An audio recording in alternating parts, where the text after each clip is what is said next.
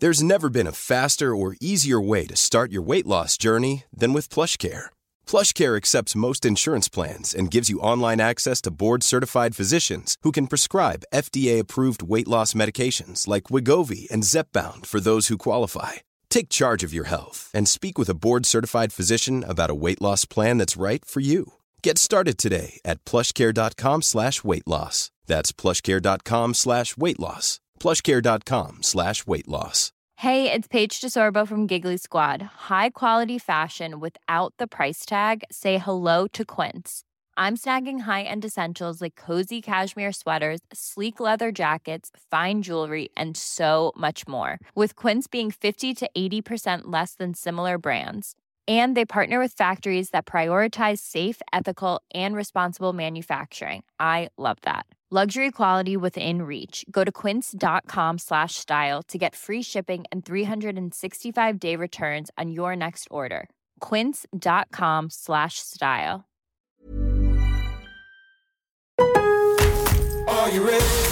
En Lowe's, trae cuenta ser un pro. Ahorra 5% todos los días en compras elegibles con una tarjeta de crédito de negocios de Lowe's. Con cuatro opciones de tarjetas, tenemos la solución correcta para tu negocio. Abre tu cuenta de crédito hoy y empieza a ahorrar 5% todos los días. Lowe's sabe de ahorros. Lowe's sabe de pros. Sujeto a aprobación de crédito, aplican exclusiones y términos. Detalles en tiendas o Lowe's.com diagonal credit, solo en Estados Unidos.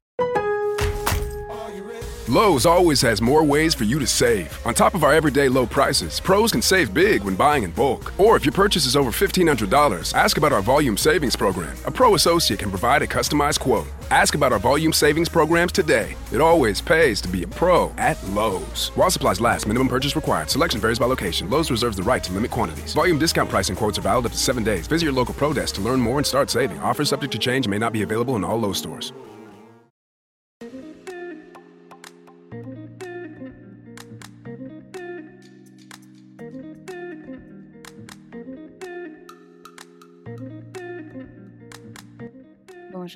Mes chers Moonies et bienvenue dans le podcast Common the Moon, le podcast d'entrepreneurs pour ceux qui souhaitent s'inspirer, s'informer, s'aligner au rythme de la lune. Retrouvez chaque semaine un épisode différent puisque nous avons cinq types d'épisodes les Moon Break, les Moon Talk, les Moon Cycle, les Moonpreneurs, les Moon Yoga. On fait le lien entre entrepreneuriat, bien-être, développement personnel, conseils, pour infuser euh, tout ce que vous voyez et tout ce que vous entendez, pour vous rassurer aussi, pour prendre confiance en vous, et puis les méditations pour justement euh, concrétiser tout cela dans votre vie. Je vous remercie par avance pour votre écoute, pour vos retours aussi. N'hésitez pas à nous contacter sur les différents réseaux sociaux, par mail, et aussi à nous laisser euh, des messages, des commentaires, des étoiles sur les plateformes dédiées si ces épisodes vous plaisent. Merci encore et je vous souhaite une très bonne écoute. Hello les Moonies, je suis ravie de vous retrouver aujourd'hui pour ce nouvel épisode Moonpreneur où je reçois Philippe Chapeau qui est le fondateur du podcast et Radio House, du Pod, du Paris Radio Show, anciennement le Salon de la Radio, de Red Tech mais aussi du Podcast Magazine auquel j'ai la chance de contribuer. Euh, vous verrez cet épisode est vraiment très très riche en conseils, en euh, mauvaises et bonnes surprises, en rebondissements. Euh, je vous laisse l'écouter, Philippe en parle beaucoup mieux que moi. Bonne écoute.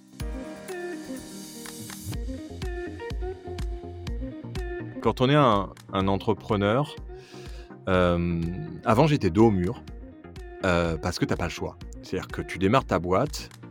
Euh, quand tu as une boîte, tu peux pas l'arrêter comme ça. Pour arrêter une boîte en France proprement, ça m'a pris trois ans. Ça m'a coûté très cher. Par contre, j'ai pas déposé le bilan. Je voulais pas déposer le bilan. Donc, quand tu as une boîte, aujourd'hui, si je veux arrêter l'édition HF, ça va me mettre au moins deux ou trois ans si je veux pas euh, faire avec perte et fracas. En fait, tu es dos au mur. Là, ce qui s'est passé pendant le confinement et pendant cette période-là, c'est que j'étais plus dos au mur, j'avais un trou derrière le dos. L'entrepreneuriat, c'est ça. C'est euh, d'alterner entre être dos au mur et dos à un, trou et, de faire en sorte qu'il n'y ait pas trop de vent. Et, là, euh, le vent est, est allé dans, plutôt dans le bon sens. Voilà.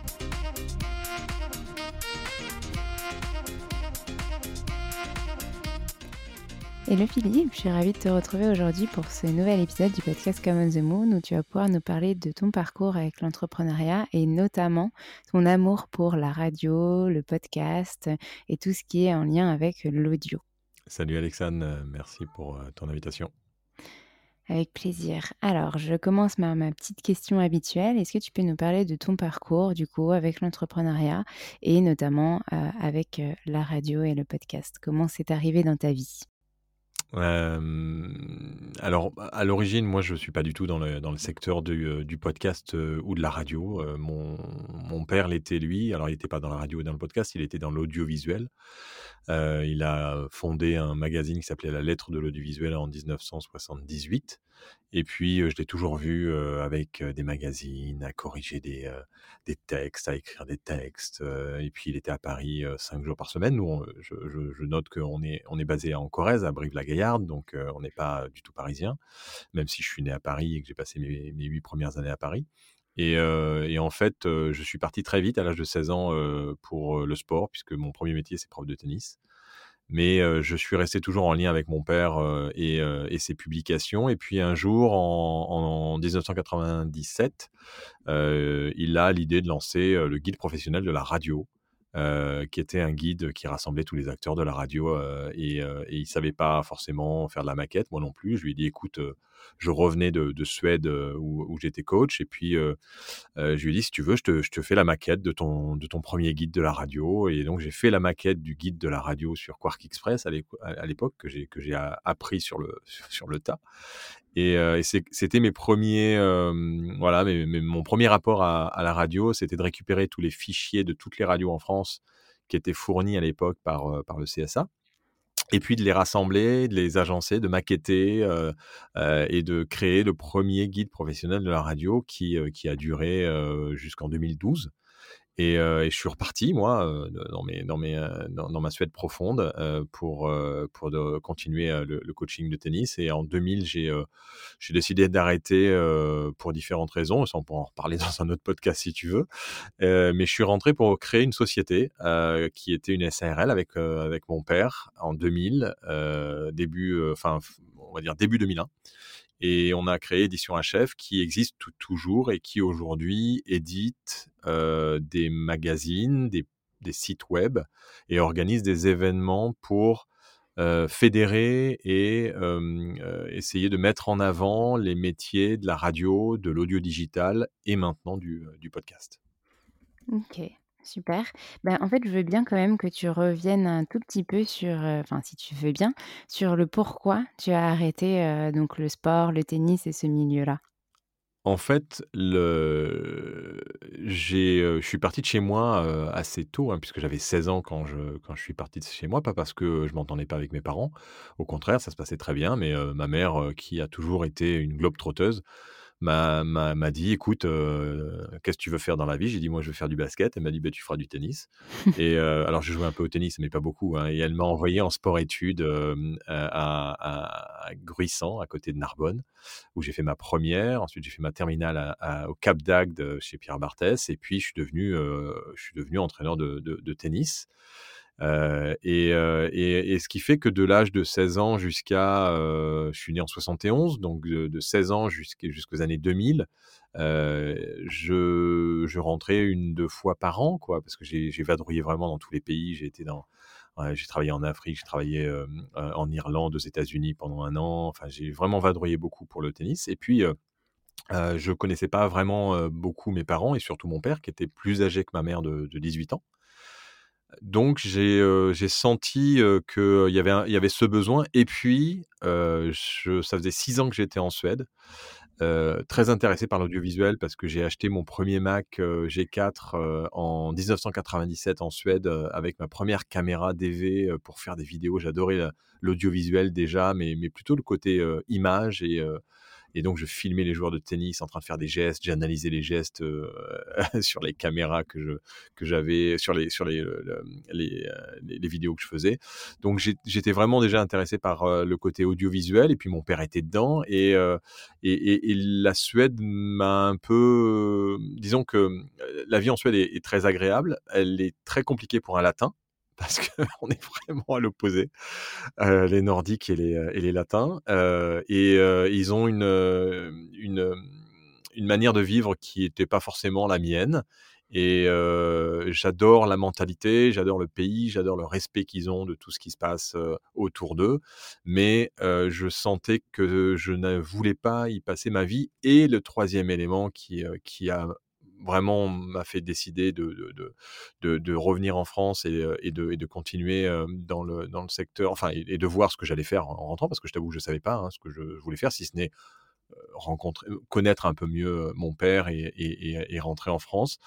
le troisième élément, c'est que je coachais un, jeune, puisque c'était un club un peu comme une ville comme Brive, 60 000 habitants, assez petite, mais c'était la capitale du tennis en, Suède, ça s'appelait Växjö et qui est à 5 heures de Stockholm, dans le sud de la Suède. Et, il y avait beaucoup de joueurs professionnels qui étaient là-bas. Et, en général, ils sortaient sans arrêt des joueurs professionnels. il y avait un jeune que je suivais depuis plusieurs années, depuis 4, 4 ans à peu près, qui commençait à faire ses tournois satellites. Donc les tournois satellites, pour ceux qui connaissent pas, c'est les tournois où on gagne les premiers points ATP pour ensuite, après, faire des tournois comme Roland Garros ou autres. Et, donc j'étais quasiment, on était quasiment en train de de devenir partenaire et que je le coach pour aller sur le tour. Ce qui aurait été ce que mon rêve hein, de partir sur le tour, parce que ça faisait quand même 12 ans que j'enseignais le tennis et, j'arrivais à un point où j'avais fait le tour de tout et, ce qui me restait, c'était à partir coach sur le tour. Et en fait, il a eu une rupture de, du talon d'Achille sur un entraînement et carrière terminée. Donc à partir de là, ça a fait beaucoup, ça fait beaucoup de choses et donc, je me suis décidé à, rentrer en France et à repartir avec ma voiture, puisque j'étais parti en voiture, je suis revenu en voiture. Et, ensuite, à, dire à mon père, bah, écoute, si tu veux, on peut faire des choses ensemble. Il avait toujours le guide de la radio qui existait. Donc, on a repris le guide de la radio. On avait ça au début. Et puis après, on a développé le salon de la radio en, 2020, en 2003. On a commencé à faire des podcasts en 2006. Donc, tu vois, c'était déjà, déjà l'époque du podcast en 2006 où, en fait, on, prenait les conférences qu'on organisait en plein cœur du salon. On était un des premiers à organiser les, conférences. Avant, les, les, gens organisaient les conférences dans des salles fermées à côté des salons. On était les premiers à mettre le, les conférences au milieu du salon et on les enregistrait et on les mettait à dispo avec un flux RSS en podcast. Et si tu m'arrêtes pas, je continue comme ça pendant deux heures. Hein. Ah, mais je veux que tu continues. Donc, vas-y, je te laisse continuer. Donc, après ce qu'on a fait en 2003, donc on a créé le salon de la radio, ça, s'appelait Le Radio, le rendez-vous annuel des décideurs indépendants des ondes, euh, RADIO, tu vois, on a trouvé euh, des choses très intéressantes. Et puis édition HF, parce que HF, pas pour la HF euh, radio, mais ou le, le, sans fil, mais HF pour haut de forme, puisque mon nom s'appelle, je m'appelle Chapeau, Philippe Chapeau, et donc on a trouvé un petit truc, on a donc lancé édition HF, qui est, qui est une société pas très connue, ce qui est plus connu maintenant, c'est la lettre pro de la radio. Euh, qui existe depuis maintenant plus de 10 ans. On en est à notre dixième euh, magazine et puis 12 ans sur le, sur le site web. Et puis le salon qui existe lui depuis, euh, depuis 2003, donc qui, qui a bientôt 20 ans. Qui est passé par des hauts et des bas. Au début, on était avec Ride Exposition France, qui était une, grosse, une grande société dans l'organisation d'événements et on a été hébergé dans un salon qui s'appelait le Ciel. C'était le rendez-vous des, décideurs de la nuit. Il y avait déjà Radio FG qui était en bas dans un hall. Il y avait toute la partie audio qui était très importante parce que c'était un salon de l'événementiel, donc il y avait tous les exposants qui faisaient des, casques, des, micros. Et on a créé, nous, un petit espace radio à l'intérieur de ce salon.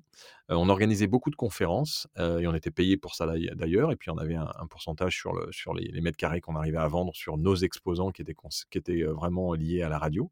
Et on a développé notre petit salon comme ça, année après année. Il y en avait un autre qui existait, mais on a, voilà, il a, il a, n'a pas tenu face, face à notre manière de faire. Et, et en 2010, on, enfin 2009, on nous oblige à, fusionner avec le Satis, qui, était, qui est un salon de, la vidéo et, vraiment très orienté vidéo et, et, film. Et donc, et là, ça a clashé parce que ça colle pas du tout. Les univers de la radio sont pas les mêmes personnes que, les, que l'univers de la télé ou de la vidéo. et donc, les, nos, mes exposants, je les ai réunis, je leur ai dit qu'est-ce que vous voulez faire? Ils ont dit non, il faut refaire un salon dédié à la radio sans, sans autres acteurs. On a donc créé d'abord au tapis rouge, dans le 10e à Paris, le, le premier salon de la radio. on a changé le nom et on a appelé ça le salon de la radio. Et puis petit, on, et on a redémarré de, de zéro puisque le premier salon qu'on a refait, alors qu'avant, avec Ride Exposition, il y avait des stands qui faisaient 50 mètres carrés, il y avait des, vraiment des, gros stands sur la fin. Là, on, est reparti sur un séminaire avec des petites tables, avec des, une cinquantaine d'exposants qui, nous ont suivis, beaucoup de conférences, beaucoup de contenu, sur quatre étages dans, ce lieu assez, atypique qui ressemble un peu à un bordel, un ancien bordel parisien. Et, ça a été le premier salon de la radio qui a été un succès. Et ensuite, on a changé de lieu puisque on s'est un peu fait avoir par le propriétaire du tapis rouge qui nous a, bien, arnaqué. Et ensuite, on, est parti au Centre Étoile Saint-Honoré, rue Balzac, à côté des Champs-Élysées. un lieu très sympa où on est resté quatre ans. c'est devenu trop petit. Et après, on s'est dit, soit on part sur un, lieu un peu plus grand, soit on part sur un très très grand lieu. Et là, on essaye, au début, ben, ça, ça, fera grand. Et puis après, et c'est ce qui s'est passé, on est passé à la Grande Halle de la Villette. Euh, où on a pris l'espace Charlie Parker, qui est euh, la partie euh, de derrière de la Grande Halle de la Villette. Il y a trois parties en fait dans la Grande Halle de la Villette. On a pris la, un, tiers de la Grande Halle de la Villette et on a créé donc, enfin, on a continué le salon de la radio là-bas et on a fini par en 2020 par faire en sorte que ce soit trop petit, c'est-à-dire qu'il n'y avait plus de place en 2020 et donc 2021 partait à fond pour qu'on développe à l'international. On, allait prendre deux tiers, en fait, au lieu de prendre un tiers, on voulait prendre les deux autres tiers et laisser le dernier tiers libre parce qu'il y avait en plus il y a une belle salle dessous là, dans, sous la grenade de la Villette qui est sympa. Et en fait, ce qui s'est passé, c'est que le Covid est arrivé. C'est ça. Mince. Et voilà. Donc, mais on a eu la chance de terminer le salon de la radio 2020, qui était quand même fin janvier le Covid. D'ailleurs, je pense qu'il y en a qui ont, chopé le Covid au salon. Mais, mais février, bah, tout, est, tout est retombé. Et là, ça a été la cata. quand on a une entreprise qui, à 70% de son chiffre d'affaires, vient de l'événementiel, alors que c'était des publications auparavant, et eh bien d'un seul coup, on se retrouve un peu dans, la mouise. On a eu la chance d'avoir des aides, mais les aides, c'est être picousé et, derrière avoir remboursé. Donc maintenant, on, commence à payer les, pots cassés de, cette période-là, du PGE, de tout ce qu'on peut imaginer en tant que, chef d'entreprise. Et, surtout, on s'est fait en plus bien allumé par la Grande de la Villette, puisque on avait signé un devis en fait en mars. La Grande de la Villette ne voit pas le Covid continuer et donc fait signer tous ses clients un devis. en disant si vous signez pas, il y a d'autres demandes, justement, le Covid va s'arrêter, donc tout le monde veut repartir en, janvier, il faut vite, que vous signiez. Donc je signe le devis, puisque moi j'étais sûr que ça allait s'arrêter, que ça allait durer un tout petit peu et puis après que ça ne redémarrait pas.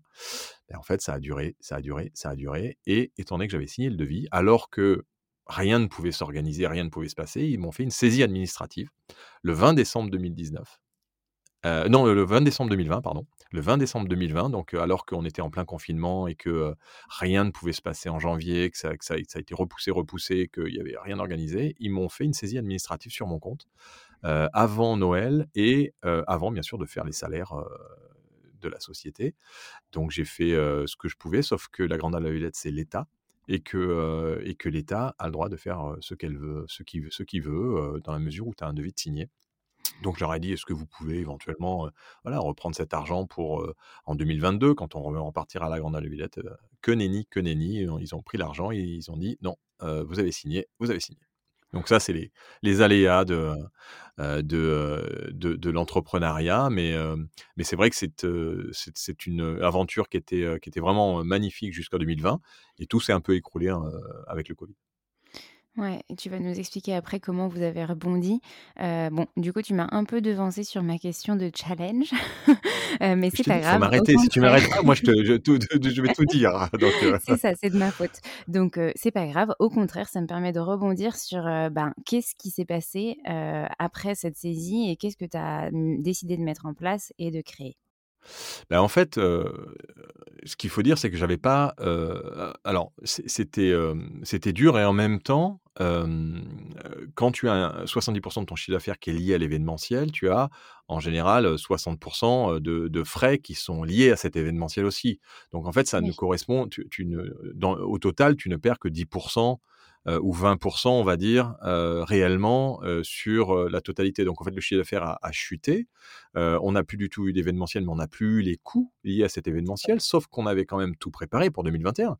C'est-à-dire qu'on avait fait tout le design, tout le graphisme. Donc, il y avait quand même des investissements qui avaient été faits, une nouvelle plateforme pour, pour se connecter et pour s'inscrire, avec un développement assez lourd. Donc, tout ça a été, pas perdu, mais a été gelé.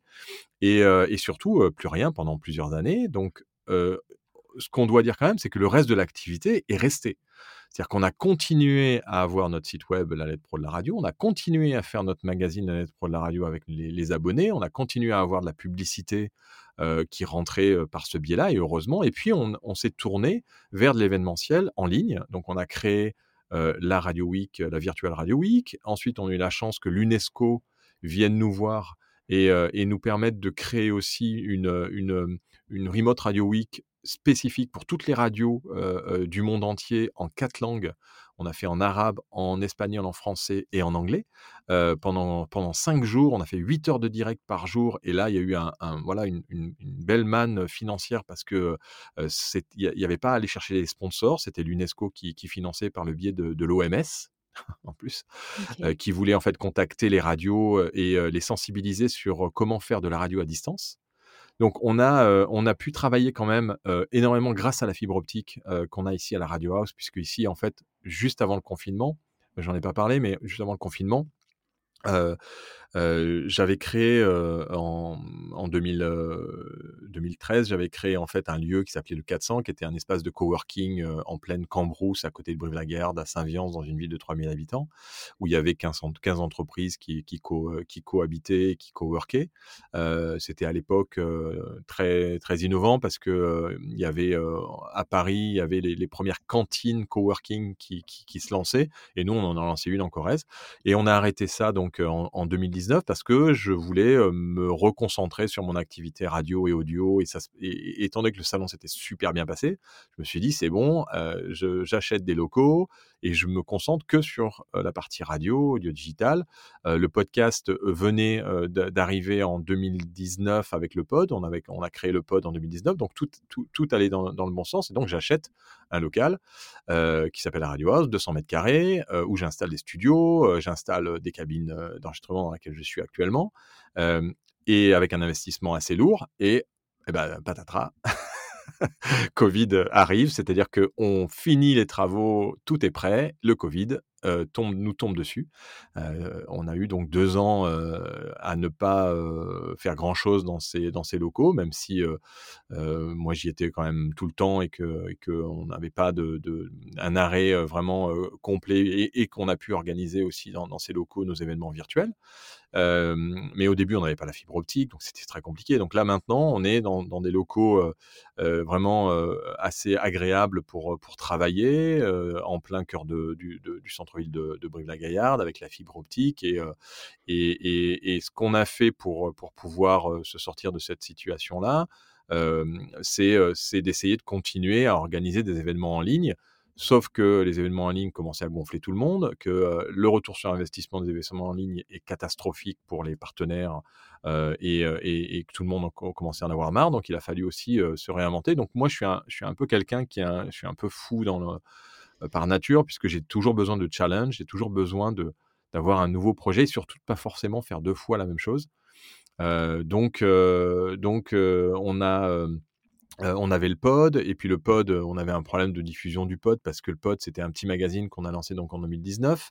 on avait créé aussi un espace au salon de la radio avec les podcasteurs. En 2020, on avait créé le pod village puisqu'on avait le pod où on a réuni tous les podcasteurs. On a fait un super village très sympa pour se rencontrer.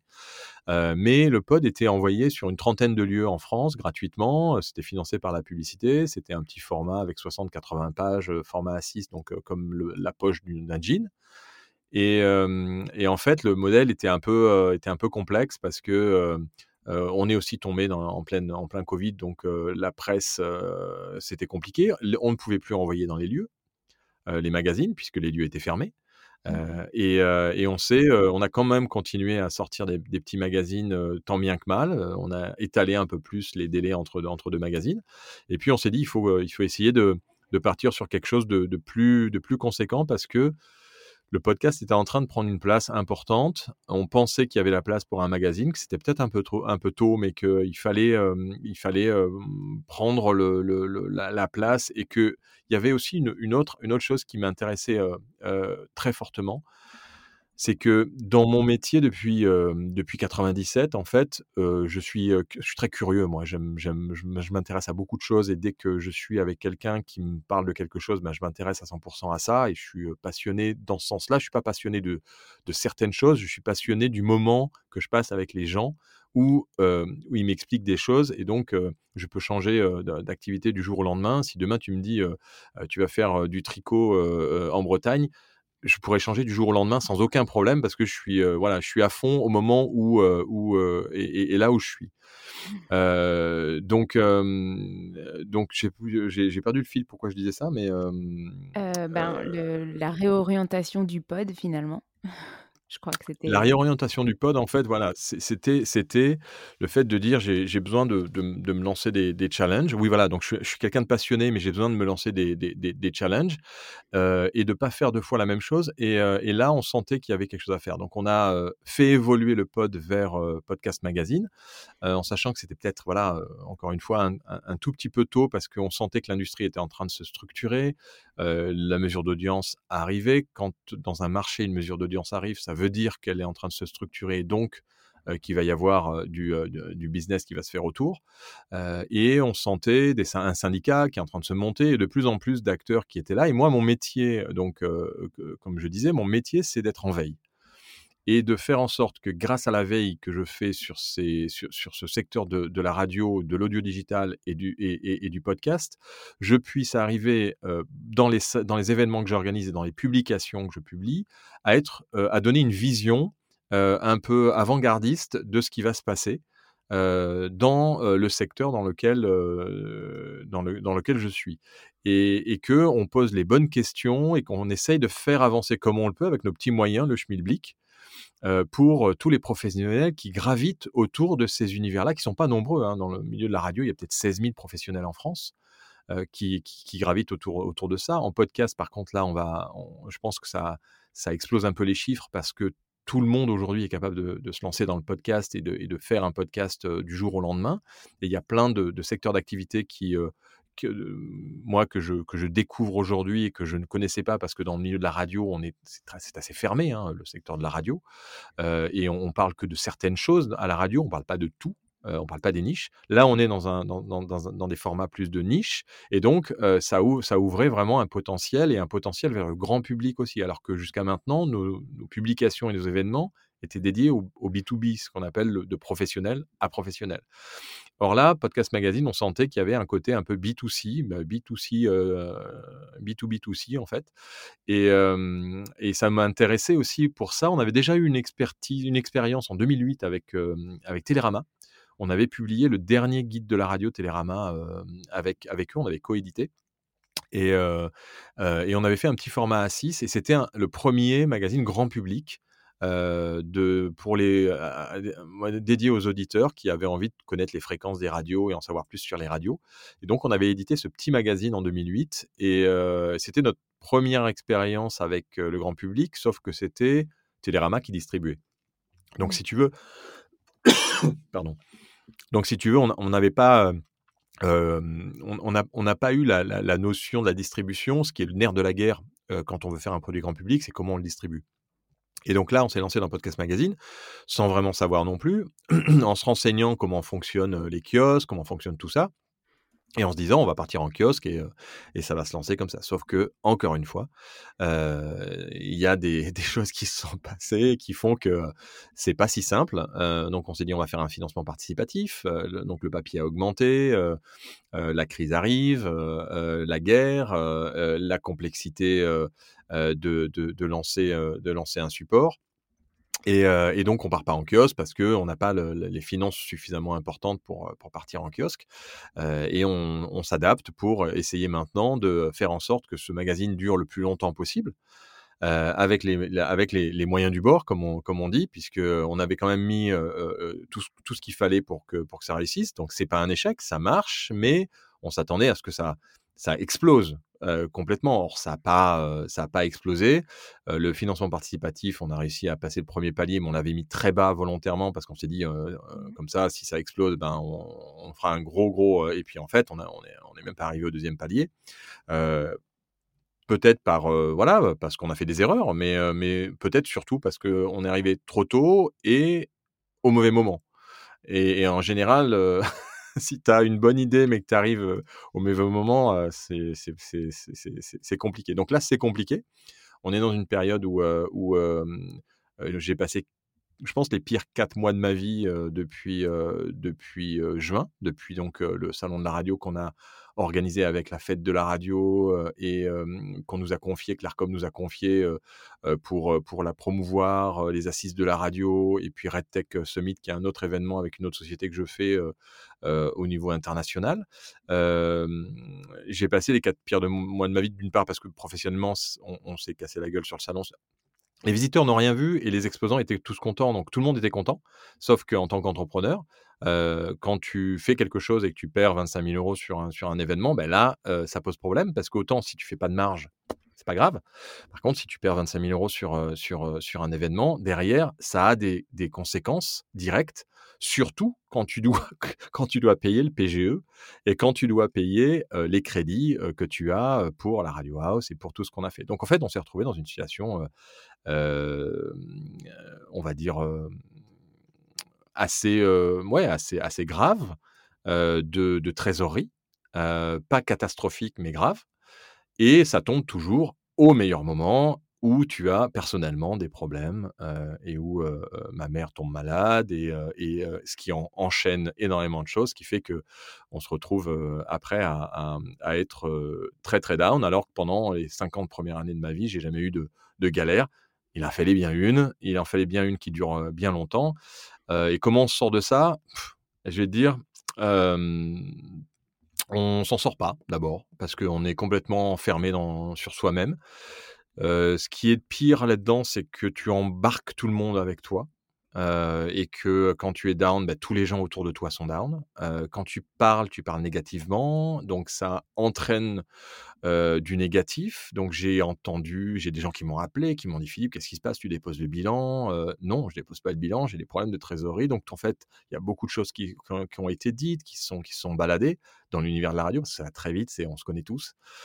Et, on sort de ça en, ayant, bah, d'abord avec le temps, parce qu'il faut laisser, il faut laisser mûrir les choses, il faut passer par des états assez, assez seconds et, et, et, puis ensuite c'est, je pense, la, la, capacité à à se dire, bah, prendre un peu de recul, même si c'est très très difficile. Donc, et en septembre, j'ai j'ai un, exposant qui m'a proposé une idée assez géniale que j'ai mis en place pour sauver mon, mon entreprise. Et, et, les gens qui travaillaient avec moi. Donc j'ai dû quand même me séparer de 4-5 personnes avec qui je travaillais parce que je ne pouvais plus les, payer. Et, et, ce qu'on a fait, c'est que j'ai, avec l'industrie de la radio et des acteurs qui, m'ont fait confiance depuis 20 ans, je suis allé les voir. Ah, c'est vraiment un exposant qui m'a donné cette idée-là en leur disant on crée un club et au, lieu de, me donner de l'argent quand, je fais des, événements, en fait, on, prend un montant global sur, sur l'année 2023 et, on le, et en fait, on l'étale en 12 mois. Et ça m'a permis de, de, sortir d'une situation catastrophique et de trouver ça. Et, et, c'est marrant parce que tu vois, j'ai trouvé ça, enfin, on m'a donné cette idée sur un salon. Il y a un gros salon à, Amsterdam qui s'appelle l'IBC, l'International Broadcasting Center, qui est vraiment le plus gros salon, un des plus gros salons au monde avec le NAB et le, CES, mais qui est vraiment dédié aux broadcasters, c'est-à-dire les, les télés, les radios, les opérateurs de satellites. Et, moi, j'y allais tous les ans. Et c'est sur ce salon-là, alors que j'étais encore très très down, que on m'a glissé cette idée. Donc en fait, je pense que quand on est down comme ça, il faut bouger. Faut, et là, heureusement que les salons sont. C'était vraiment le moment où les salons commençaient à reprendre. heureusement que ça a repris et heureusement que c'est par le biais des rencontres en fait que tu arrives à régénérer des idées, de, de, de, l'énergie et à te dire, tiens, mais c'est peut-être la solution. Et là, en, en l'occurrence, ça a été la solution qui est apparue simplement avec une discussion sur un stand. Mmh, c'est hyper, intéressant. J'étais pas au courant de de tout ça. Tu m'avais déjà dit un petit peu en l'est, que hein, tu la seule. vraiment, et ben, du coup, tout le monde, enfin, tous nos auditeurs seront au courant après la sortie de l'épisode. Merci en tout cas de ta transparence, c'est, enfin, aussi important, je trouve et dans le podcast, c'est pour ça que je pose aussi toujours ces questions-là. Bon, là, j'ai pas eu besoin de te poser la question, mais j'ai Mais je te l'impression dis, de si servir tu à rien. m'arrêtes pas, moi je te je déroule, hein.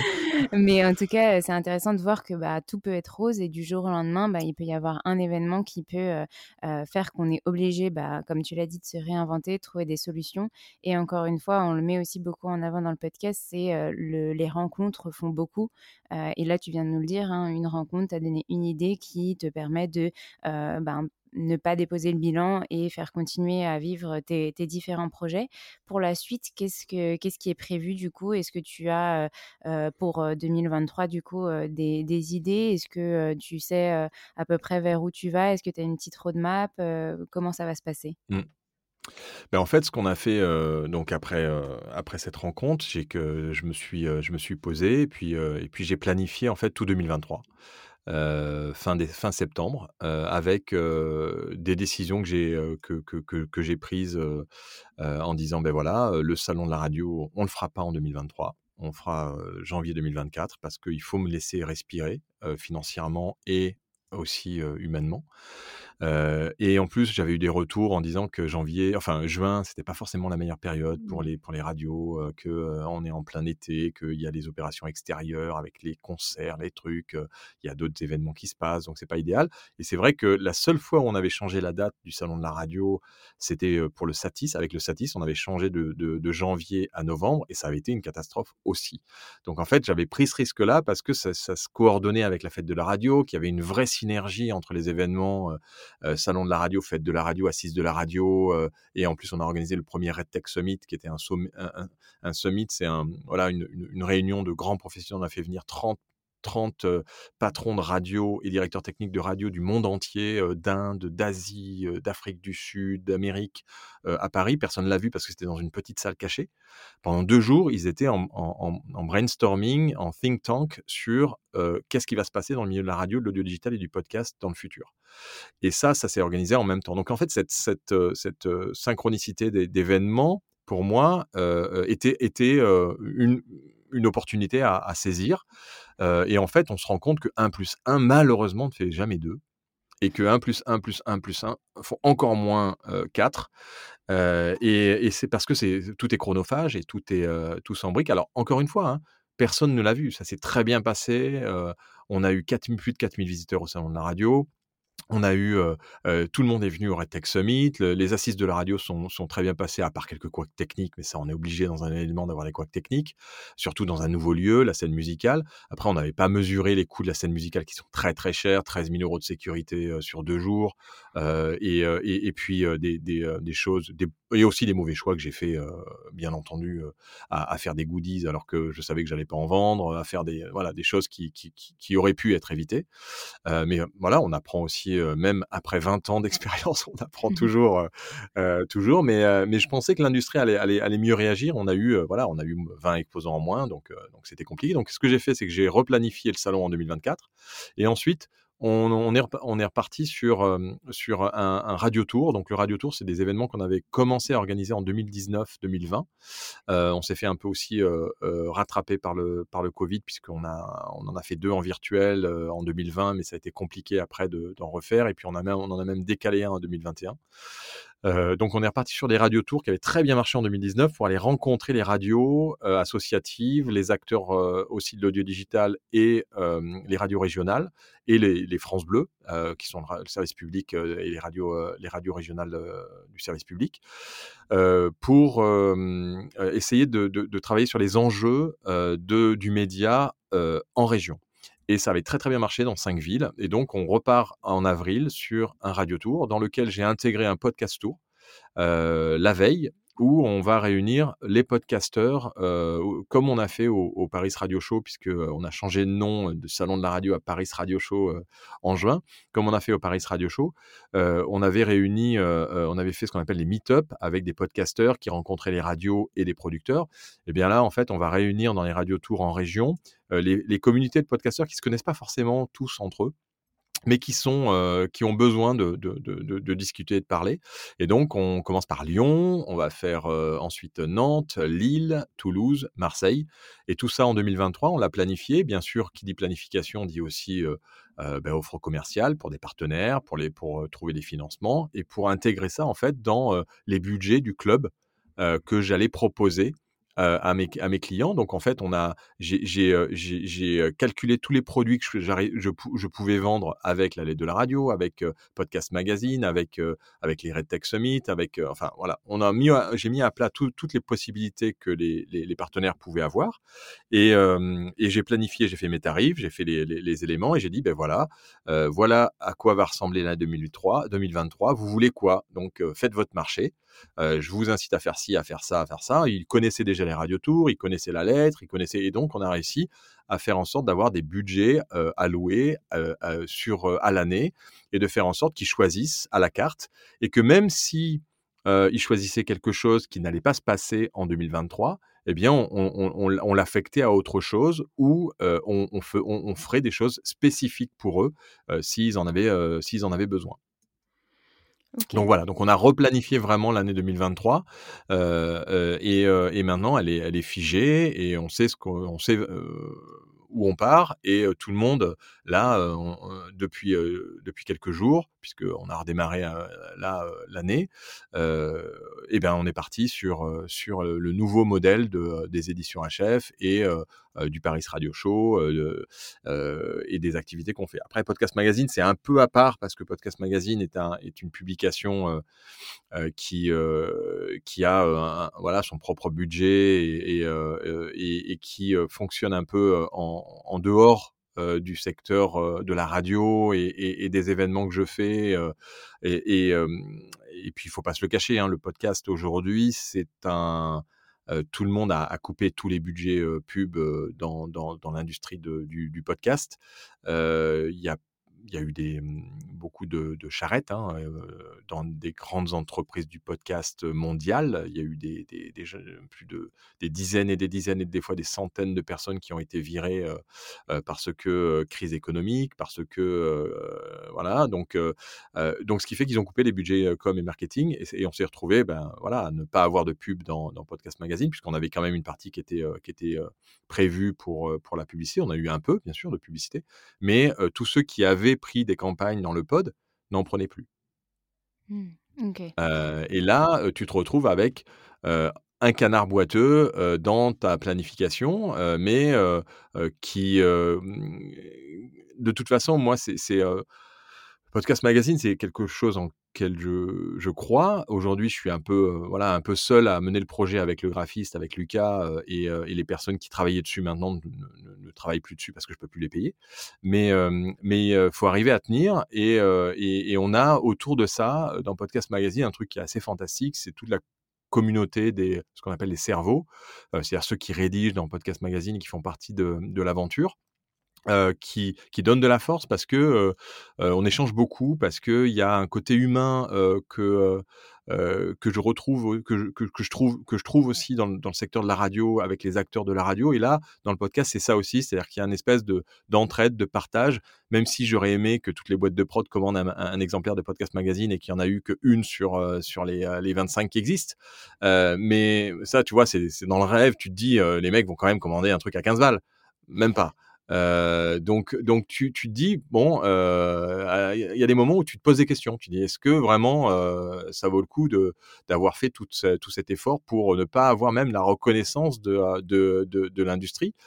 Et, en fait, c'est pas comme ça qu'il faut du tout voir les choses. Moi, je vois les choses parce que je, suis passionné, parce que j'aime faire ça. J'aime j'aime faire les interviews. Là, j'ai fait Manu Payet, Fabien Olicard. Alors, on aime ou on n'aime pas, c'est pas ça. Moi, je, je cherche à savoir quelle est la place de l'audio dans la vie de chacun et en quoi le podcast natif apporte une valeur ajoutée? C'est ça qui m'anime quand je, je, quand je pense à Podcast Magazine et quand je, je, je me rends compte que l'audio est présent dans nos vies de plus en plus, avec les enceintes connectées, avec, avec les, les, voitures connectées, on parle à son téléphone, et, et, que le podcast apporte une valeur ajoutée incroyable. et donc, c'est ça qui m'anime et j'ai envie de pouvoir donner des, des, des, solutions à ceux qui ont envie de se lancer parce que c'est très compliqué de trouver sur Internet. Enfin, on trouve de tout et de rien. Euh, et donc, de rassembler tout ça dans Podcast Magazine et de faire en sorte que ça dure le plus longtemps possible. Encore une fois, comme dans toute entreprise, la difficulté là, c'est de durer. Euh, et de faire en sorte que, euh, que on arrive à avoir 4, 5 numéros. et une fois qu'on aura 4-5 numéros et qu'on sera sorti de cette crise euh, sans, sans, être vulgaire de merde, eh ben à partir de là, je pense que ça, ça, ça, se passera bien. Mais c'est vrai que c'est c'est un c'est un combat de tous les jours pour quand on est auto-entrepreneur. Et puis la dernière chose, après je te, je te laisse poser ta question, euh, euh, mais la, la, dernière chose, c'est que euh, quand on est un, un entrepreneur, avant j'étais dos au mur parce que tu n'as pas le choix. C'est-à-dire que tu démarres ta boîte. quand tu as une boîte, tu peux pas l'arrêter comme ça. Il y a une boîte que j'avais avant dans, mon tiers-lieu là que j'avais créé, les, les, les, que j'ai arrêté, une boîte de formation. Pour arrêter une boîte en France proprement, ça m'a pris trois ans. Ça m'a coûté très cher. Par contre, j'ai pas déposé le bilan. Je voulais pas déposer le bilan. Donc, quand tu as une boîte, aujourd'hui, si je veux arrêter l'édition HF, ça va me mettre au moins deux ou trois ans si je veux pas faire avec perte et fracas. Ah oui, je peux déposer le bilan du jour au lendemain et, faire en sorte que tout s'arrête. Sauf que derrière, j'ai des crédits personnels. Donc, en fait, quoi qu'il arrive, ça me retombe dessus et, avec perte et fracas. Donc, en fait, tu es dos au mur. Là, ce qui s'est passé pendant le confinement et pendant cette période-là, c'est que j'étais plus dos au mur, j'avais un trou derrière le dos. C'est-à-dire que c'est le mur a disparu et c'était plutôt une falaise derrière. C'est-à-dire que je reculais, je tombais. Donc en fait, c'est l'entrepreneuriat, c'est ça. C'est euh, d'alterner entre être dos au mur et dos à un, trou.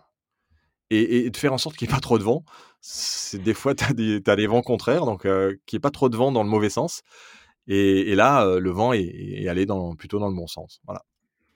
Mmh oui, là, d'après ce que tu nous expliques, je pense que pour 2023, en tout cas, il y a cette solution et on espère qu'elle sera viable et que vous allez vous en sortir. Et du coup, ma question pour, bah, pour cette suite, c'est avec qui tu travailles désormais, puisque tu as dû revoir toutes tes équipes. comment est-ce que du coup tu fais pour quand même continuer ces projets et être quand même accompagné par tes experts et bah, pouvoir continuer à les rémunérer, voilà. Alors, d'abord, on travaille, enfin, les, sujets sont proposés dans, donc dans Cool, qui est une plateforme communautaire qui est accessible à tous les, à tous les podcasteurs, à tous ceux qui, qui sont passionnés, mais aussi aux auditeurs qui peuvent, qui peuvent y participer. Et ceux qui sont podcasteurs et qui veulent en plus passer le pas et devenir rédacteurs peuvent, peuvent proposer des sujets. Donc, on a 50, enfin, dans le groupe de, des cerveaux, on est plus de 70 maintenant. et, et pour chaque numéro, il y a donc des, des idées qui sont proposées comme tu l'as fait, comme d'autres l'ont fait et, et, le font. Euh, et, et, chaque, rédacteur est rémunéré, euh, et ça j'y tiens parce que il y en a qui me disaient mais t'as pas besoin de rémunérer les rédacteurs, c'est les podcasteurs, c'est les passionnés. J'ai dit non non, moi je veux rémunérer au feuillet comme comme ça se fait dans la presse.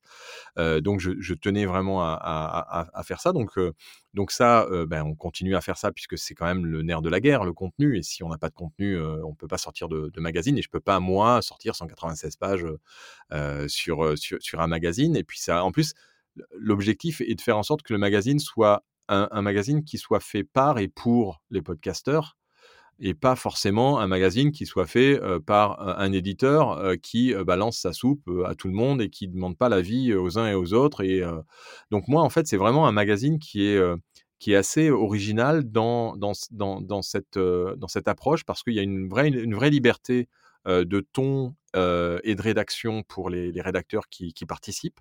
On essaie de faire des choses totalement originales qui sont décalées par rapport à ce qui existe dans d'autres magazines. Euh, ceux qui veulent écrire à la première personne peuvent le faire, ceux qui veulent faire des billets peuvent le faire, ceux qui veulent écrire en, inclusif écrivent en inclusif.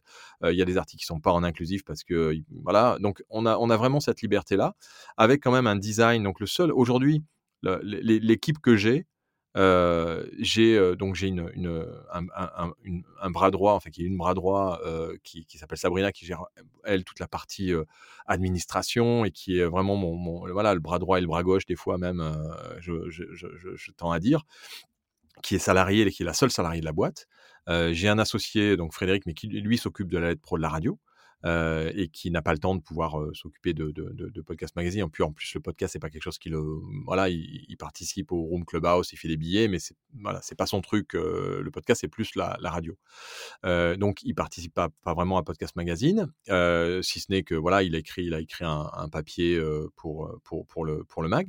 Et, et, derrière, j'avais j'avais une rédactrice qui, qui bossait avec moi sur sur le pod. J'avais quelqu'un qui s'occupait de la, Vincent qui s'occupait donc Cécile, Vincent qui s'occupait qui, qui s'occupait du marketing et, et, et, de la stratégie.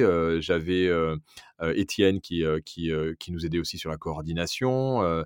j'avais et j'avais surtout une, une, une commerciale qui s'occupait de toute la partie commerciale et qui est tombée enceinte. Donc tout est tombé en, au même moment. Donc ce qui fait que ça a été vraiment très compliqué et je me suis séparé de tout le monde parce que j'avais pas le choix et que je ne pouvais pas arriver à, continuer de, la sorte. Et donc, je me retrouve en fait à tout faire tout seul, à, gérer tout, et sauf bien sûr la partie design, la partie graphique, où là, c'est Lucas qui est le, graphiste qui s'occupe de ça. Et ensuite, j'ai deux apprentis Clara et, Geoffrey qui, qui rédigent maintenant des, des, brèves pour Podcast Magazine et qui continuent à, écrire des, des, articles pour, aussi pour Podcast Magazine.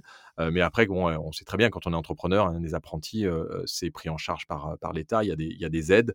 donc pour moi, je, ils font un travail génial et c'est, génial de les avoir, mais je ne peux pas dire que, c'est, voilà, que ça fait partie de, de, l'équipe qui va rester, puisque de toute façon, après les apprentis, je sais que je n'aurais pas la capacité financière à pouvoir les, garder et 99% des gens qui prennent des apprentis savent qu'ils ne pourront pas les garder après parce que salarier quelqu'un dans une entreprise, c'est très très très coûteux. là, on a changé de convention collective, donc ça veut dire que maintenant les, salariés sont très voilà passent au 13e mois. Bon, c'est très bien, je suis, ils le méritent et pas Moi, je passerai jamais au 13e mois, ça c'est sûr.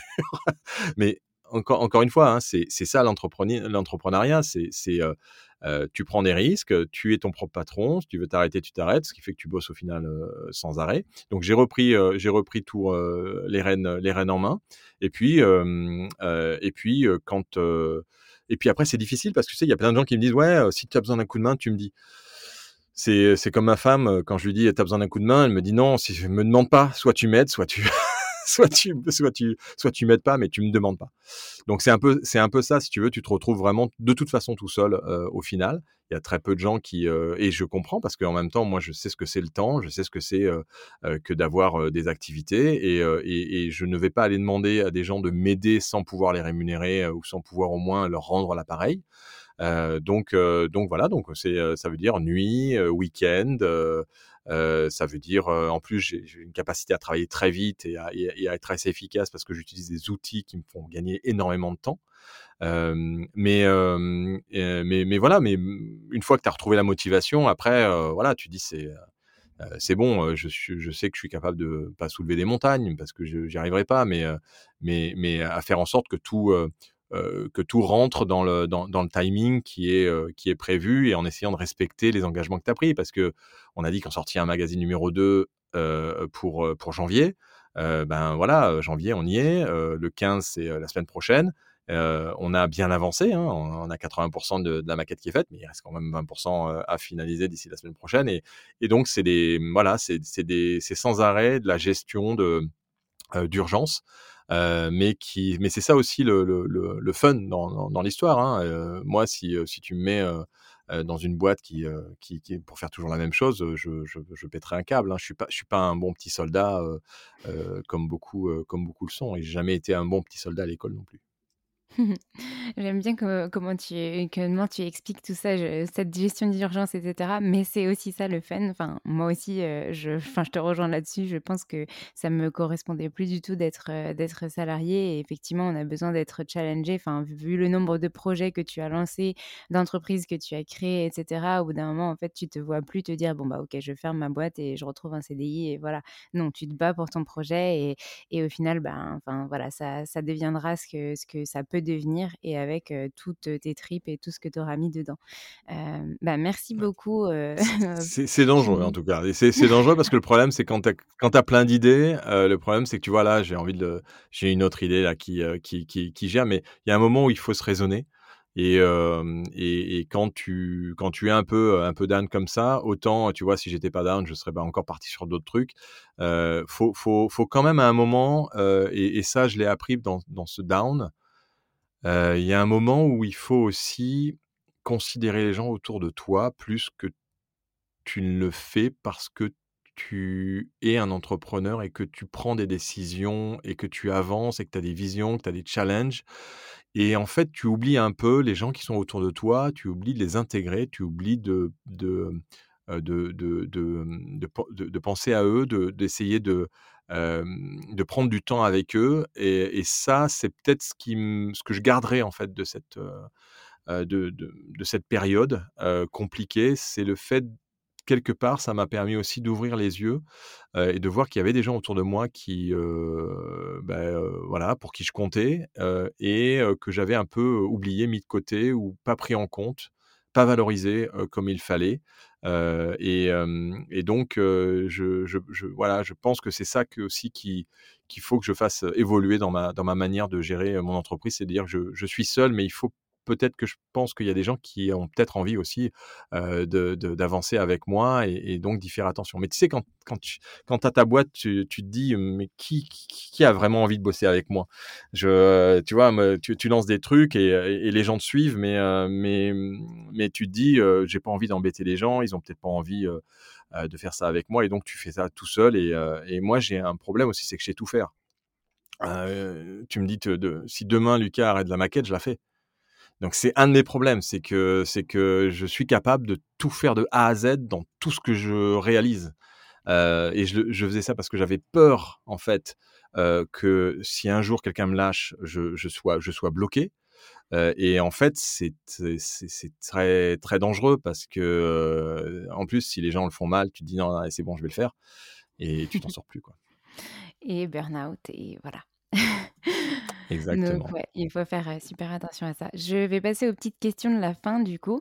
même si tu en as déjà donné plein, plein des conseils, est-ce que tu pourrais reprendre pour. donc, on s'adresse à une cible, en fait, qui est entrepreneur ou potentiellement qui aimerait devenir, enfin, entreprendre, mais qui rencontre des peurs, des freins? Est-ce que tu aurais trois conseils, ou plus ou moins, comme tu veux, qui, que tu aurais aimé avoir quand tu t'es lancé, et ben, notamment dans ce monde de la radio. Donc là, on va faire le lien entre podcast, radio et entrepreneuriat.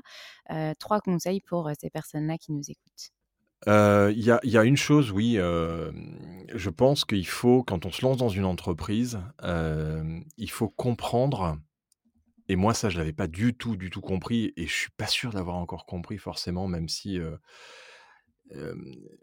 même si en fait, je le fais intuitivement et c'est très très dangereux. Et la preuve, c'est que bon, ça a marché pendant 20 ans, donc tu te dis finalement, il n'y a pas besoin. Et en fait, si, c'est de comprendre ce qu'est un fonds de roulement dans une entreprise. Mmh si tu te lances et que tu sais pas ce que c'est un fonds de roulement, c'est compliqué.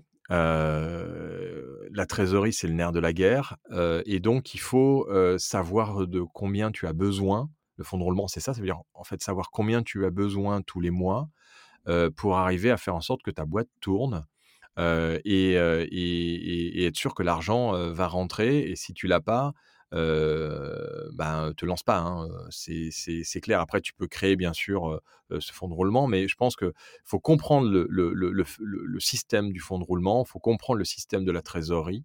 Et, je pense que ça vaut le coup de passer du temps avec un, comptable qui n'est pas forcément le meilleur pour expliquer parce qu'il va, il va t'expliquer un bilan et, et, tu comprendras rien et ça ne te parlera pas. Et, moi, toujours, hein, le bilan, ça ne me parle pas et je ne comprends pas toujours et je ne prends pas le temps. Mais, je pense que ça vaut le coup de, passer du temps avec, avec quelqu'un qui peut arriver à vulgariser et à expliquer ce qu'est un fonds de roulement, ce qu'est une boîte, comment ça fonctionne et, quelles sont les, les problématiques qu'il va y avoir avec les frais fixes et à partir de là, donc ça c'est le premier, le premier conseil. Mmh le, deuxième conseil que j'aurais, c'est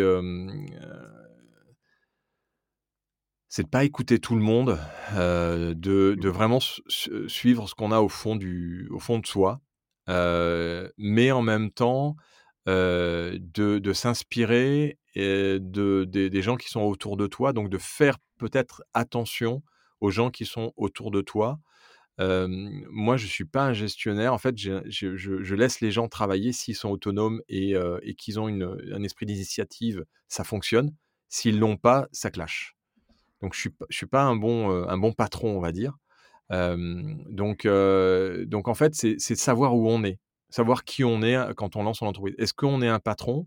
Et donc on va donner des ordres Est-ce qu'on est quelqu'un où on va plutôt travailler ensemble et on est capable de, de, de, de partager et, d'être au même niveau que les gens avec qui tu vas bosser. donc, c'est essayer de, savoir quel genre de. Et, le problème, c'est que c'est difficile parce que quand tu n'as jamais eu lancé ton entreprise et jamais travaillé avec des gens, bon, mais, mais, en fait, quand même, tu le vois quand même hein, dans la vie de tous les jours, quelle, quelle, quelle personne tu es, est-ce que tu as tendance à, à être plutôt directif ou est-ce que tu as tendance à plutôt partager, par exemple, dans une soirée? Est-ce que tu parles de toi ou est-ce que, bon, ça c'est plus dur à, se rendre compte, mais est-ce que tu t'intéresses aux autres? Est-ce que, voilà, est-ce que tu les intègres quand, je sais pas, tu vas, tu vas quelque part? Est-ce que tu vas les inviter? Est-ce que... et, donc, ça, ça te donne des indications sur quel genre de, de, de, patron tu vas être. Et, et, puis, et puis un troisième, un troisième conseil pour, pour ceux qui se lancent dans l'entreprise, bah, en fait, c'est un peu comme c'est un peu comme dans le podcast, si tu veux. C'est si, tu as pas la, la, passion, pas forcément du sujet, mais si toi tu n'es pas quelqu'un de passionné, je pense que tu n'arriveras pas à passionner. Mmh, mmh. Et, et, pour arriver à convaincre les gens de te suivre, il faut que tu sois passionné, sinon c'est très difficile, sinon c'est l'esbrouf et, ça pète un jour ou l'autre très vite, l'esbrouf. même si je suppose qu'il y en a qui ont vu cette vidéo de, de, de, de start-up, là, Carotte 4.0. Je vous invite à aller sur YouTube et à chercher Carotte Carotte 4.0. Euh, ces startups qui arrivent à, faire des levées de fonds et, à, se payer des salaires colossaux et à revendre deux ans après ou à se casser la gueule et à s'en foutre parce parce qu'ils ont eu leur salaire pendant deux ans moi, ça, je voilà, je trouve pas que c'est de l'entrepreneuriat. Mmh J'aime beaucoup ce que tu expliques ben, déjà sur savoir qui on est, parce que c'est exactement ça mmh, la, genèse finalement du podcast, d'apprendre d'abord à se connaître avant de voilà d'essayer de d'apprendre des choses aux autres, etc. Et donc en, entre, en entrepreneuriat, c'est exactement ça. Sans savoir finalement qui on est vraiment, on ne sait pas bah, quel type d'entrepreneur on sera, on ne sait pas si c'est fait pour nous, etc. Mais aussi cette notion de bah, en fait si tu en as envie et que tu, ne sais pas vraiment encore qui tu es, ben, tu peux aussi essayer et voir, voir si ça fonctionne pour toi. Alors, tu l'as dit aussi, hein, c'est difficile après de fermer si on a envie d'arrêter, mais, mais rien n'oblige, notamment quand on est auto-entrepreneur. quand tu es auto-entrepreneur, tu peux très bien continuer mensuellement ou trimestriellement à, voilà, à déclarer zéro sur ton chiffre d'affaires. Ça, c'est moins contraignant. Par contre, si tu as créé une entreprise, là, par contre, oui, ce sera un petit peu plus contraignant.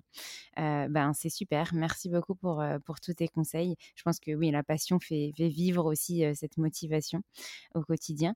J'ai une dernière question pour toi. Du coup, est-ce que tu aurais un petit message à nous faire passer? Alors, je parle parfois de dédicace, mais enfin voilà, ce que tu veux, une citation qui t'inspire ou qu'est-ce que tu aurais envie de nous partager pour terminer cet épisode? Non, je pense que dans la vie, ce qui, ce qui est, assez magique, ce sont les rencontres. C'est, de se voir. Bon là, on est en visio, alors, les auditeurs le le voient pas, mais on est en visio mais quelque part, peut-être si on avait coupé la caméra, ça aurait été encore mieux parce qu'on aurait, cet imaginaire et cette vibration de la voix qui est assez magique et qui fait qu'on échange les uns les autres. Et au final, qu'est-ce qui compte, dans la vie? C'est l'estime qu'on a, les uns envers les autres. Et, donc, la citation qui, je, qui est un peu, qui, me ressemble d'abord et, que je, et que j'aime à, à, écrire souvent d'ailleurs, peut-être que vous le, vous le, verrez sur des profils ou sur des choses comme ça, c'est une citation de, de, Molière qui dit sur quelques préférences, une estime se fonde, et c'est n'estimer rien qu'estimer tout le monde. Mmh. Parfait. Je crois que c'est le mot de la fin et le mot parfait pour, euh, pour euh, résumer cet épisode. Bah, merci beaucoup pour ton temps, Philippe. Merci pour tous tes partages et tes conseils. Et puis, je te dis à très, très vite euh, dans le podcast ou même sur justement les cerveaux, etc. Merci à toi.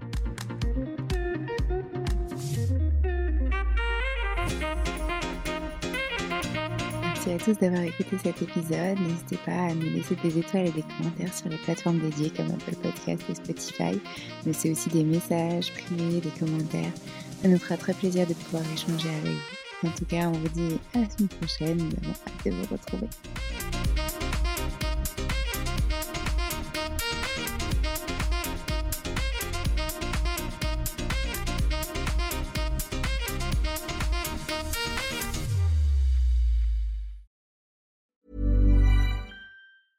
Planning for your next trip?